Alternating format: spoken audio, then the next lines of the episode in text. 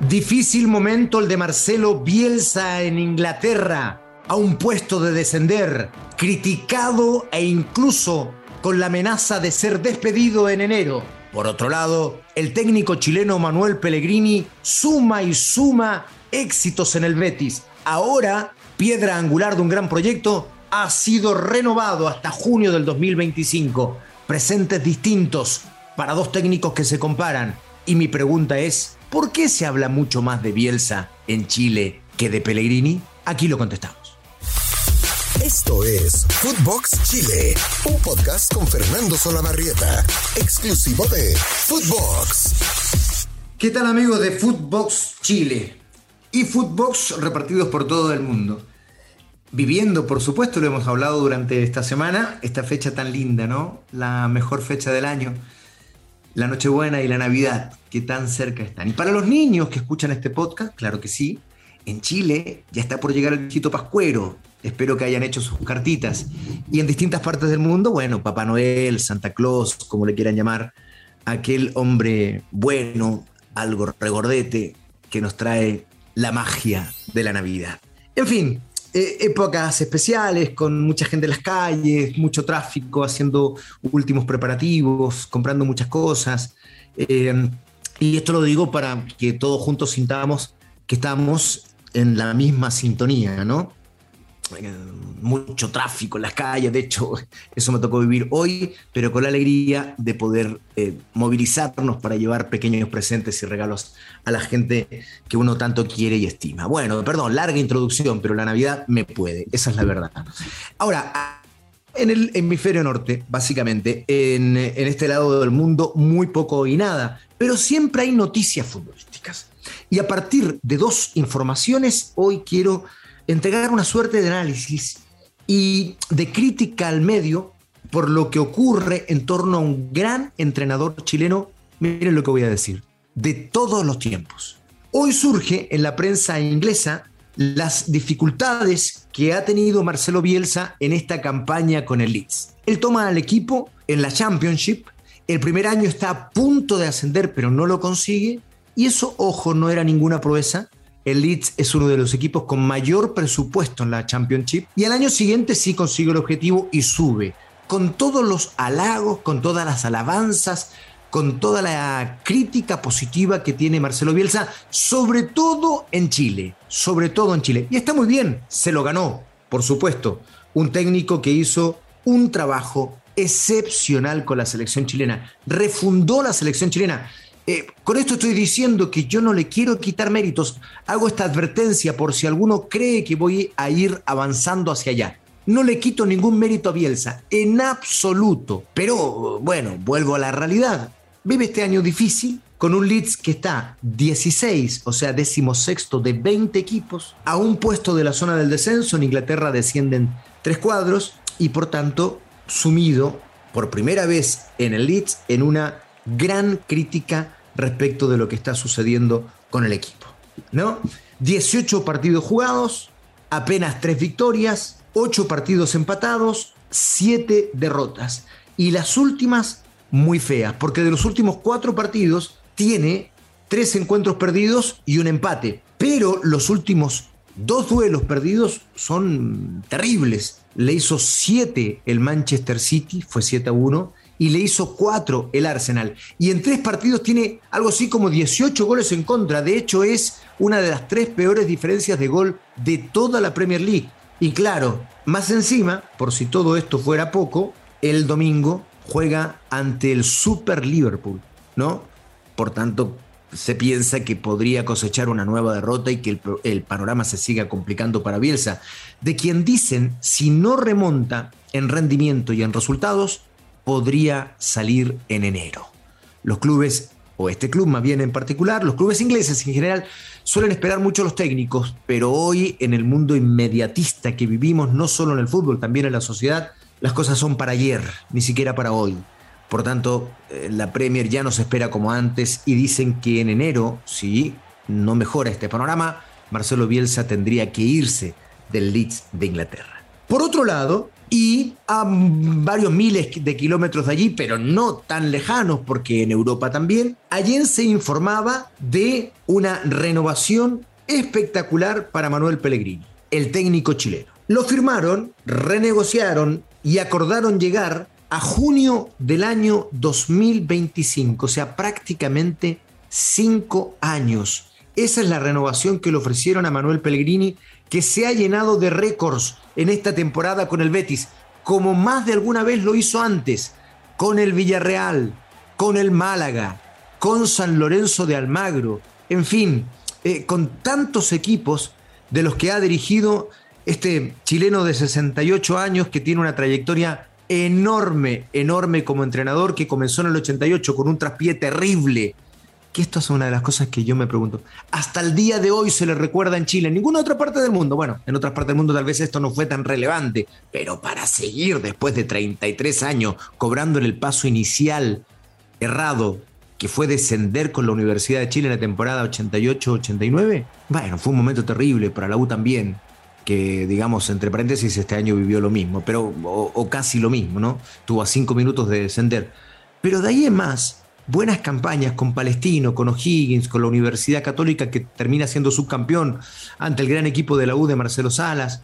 Y después empieza su panorama internacional en Liga Deportiva Universitaria de Quito es campeón. En San Lorenzo es campeón con la mayor cantidad de puntos de los torneos cortos y la mayor cantidad de victorias en torneos cortos. Después pasa a River Plate y es campeón. Llega a la final de la Copa Sudamericana, la termina perdiendo y eso tal vez le cuesta salir de River Plate. De allí da el salto a Europa y llega al Villarreal, un equipo de medianía de la tabla para abajo pero que ya había hecho buenas contrataciones, entre otras la de Sorín, la de Riquelme, el gran jugador argentino de Boca.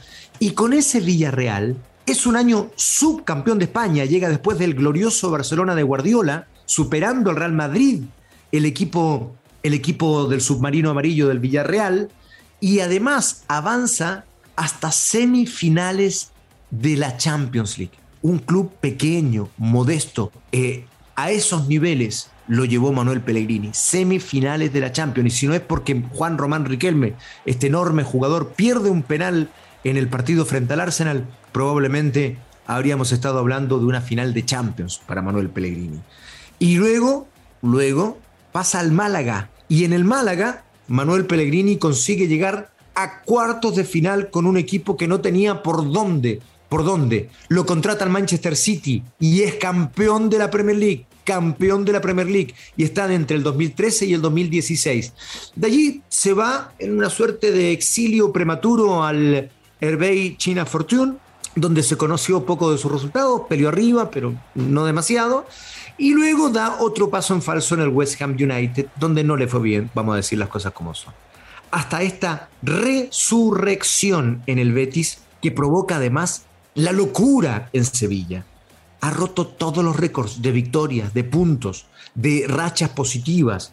En fin, eh, este técnico que tiene 1, 3, 4, 5, 7, 8, 9, 10, 11, 12 títulos en su carrera. ¿Cuántos tiene Bielsa? Bastante menos. Un campeonato con Jules, un juego olímpico con Argentina y poco más. Yo no voy a discutir ahora la calidad de uno y del otro porque están perfectamente claras son totalmente evidentes. Ya di los antecedentes de lo que le está pasando a Marcelo Bielsa, pero vamos a decir lo que está a su favor. Y ese gran trabajo en la selección que hace que la gente acá lo quiera tanto es incuestionable. Voy a decir lo que dije hace un rato, refundó a la selección chilena. Eh, tomó a esta generación dorada y la hizo desarrollarse. Otros dirán, bueno, pero tenía muy buenos jugadores, sub-20. Bueno, hubo otras grandes generaciones sub-20 que no fueron desarrolladas, los técnicos no fueron capaces de desarrollarlos. Marcelo Bielsa sí lo hizo y allí hay un gran mérito, ¿no? Y más allá de los escasos títulos que tenga, su forma de jugar, que eso sí, no es de él, proviene de la escuela holandesa, de Johan Cruyff, entre otros, pero esa forma de jugar, eso de ir para adelante, esa presión alta de la que hoy día todo el mundo habla, eso de salir jugando desde el fondo, eso de ir con un eh, vértigo permanente, atacar, atacar, atacar, a correr riesgos, por supuesto que gusta y mucho. No nos olvidemos que el fútbol es espectáculo Y entonces los hinchas adhieren a esta propuesta de manera casi fanática. Y se entiende, y se entiende. Y esto hecho que Marcelo Bielsa deje legados, ¿no? Deje escuelas. Lo de Marcelo Bielsa es una escuela que pocos se atreven a seguir a rajatabla, al pie de la letra, porque el riesgo es enorme, pero de la que se desprenden muchos técnicos muy exitosos. Eso, para mi gusto, es el gran mérito de Marcelo Bielsa. Y lo de Pellegrini, un trabajo inmenso. El mejor técnico chileno de todos los tiempos. Pelea con Fernando Riera, su mentor, sí, pero me parece que a estas alturas Manuel Pellegrini ya lo ha superado, más allá de que eh, Riera haya llevado a Chile al tercer lugar del Campeonato del Mundo del 62 y eh, esa final de Champions perdida por el Benfica cuando lo dirigía pero Pellegrini ha sido mucho más regular en 33 años, me parece, y los éxitos que exhibe en equipos menores, además, son súper, súper relevantes. Dos momentos distintos, pero curiosamente en Chile se habla más del problema que está viviendo Bielsa que de los éxitos inmensos que está originando una vez más Manuel Pellegrini. Y aquí está mi crítica. No es contra Bielsa, es contra el endiosamiento que genera Marcelo Bielsa. Y eso a mí me produce um, una inquietud enorme, enorme. Marcelo Bielsa es extraordinario, pero no todo lo que hace es bueno. Para muestra un botón, lo que hoy día está sucediendo en la temporada. Marcelo Bielsa, es extraordinario, pero no es Dios, no es Dios. Es una persona que se equivoca, que comete errores, algunos de ellos ¿eh? limitando con la deshonestidad para quienes lo defienden como un hombre íntegro y perfecto. Ustedes recuerden el castigo que sufrió en la Premier League por ir a espiar rivales. Ah, pero es que no es tan relevante. Claro, en este lado del mundo, donde cuidado, en el fútbol sudamericano la trampa o la pillería, que no es otra cosa que trampa en algunos casos, está casi inserta. Bueno, en Europa no, menos en Inglaterra. Y eso era trampa. Y lo sabían. Bueno, no me quiero quedar allí. Eh, solo lo doy a modo de ejemplo de este endiosamiento que hay en torno a Bielsa y que a mí me molesta. Me molesta. Y no es por culpa de él. He dicho todo lo que siento en términos de méritos futbolísticos de Marcelo Bielsa. No lo discuto en nada. Discuto a los seguidores fanáticos que piensan que hace todo bien. Insisto, para muestra un botón este año. ¿Y por qué no hablamos tanto más de Pellegrini? ¿Por qué no?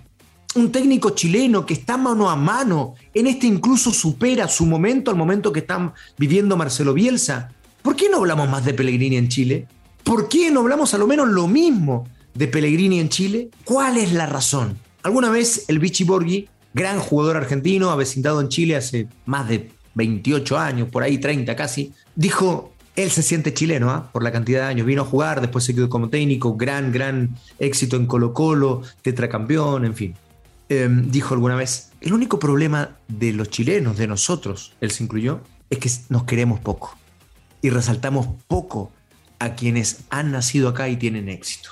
Y yo creo que ese es un argumento, es un argumento importante. Después, para no dejar nada afuera, la forma de jugar de Pellegrini no genera tanta adhesión, puede no ser tan espectacular como la que genera Bielsa. Y probablemente Manuel Pellegrini sea un seguidor de una escuela. Marcelo Bielsa parece ser un fundador, aunque no lo es, insisto, pero en las épocas modernas y de este lado del mundo sí lo fue. Sí lo fue. Lo que pasa es que en Europa esa forma de jugar ya se había visto en Holanda. Pero, pero bueno, está bien, de este lado del mundo sí es un fundador de escuela y muchos técnicos entonces lo siguen y muchos hinchas, ¿para qué?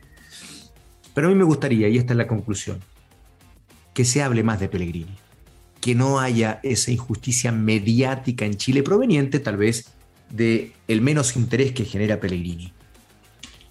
Creo que es un error desde todo punto de vista, como también es un error pensar que Marcelo Bielsa no es humano, es un dios disfrazado de técnico que no se equivoca. Eso también es un error.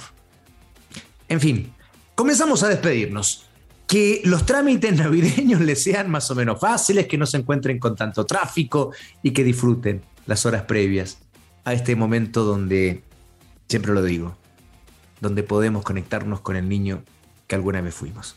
Les mando un beso grande para todos. Felicidades, nos reencontramos el día viernes. Footbox Chile, lunes, miércoles y viernes por Footbox. Chao. Esto fue Footbox Chile con Fernando Solabarrieta, podcast exclusivo de Footbox.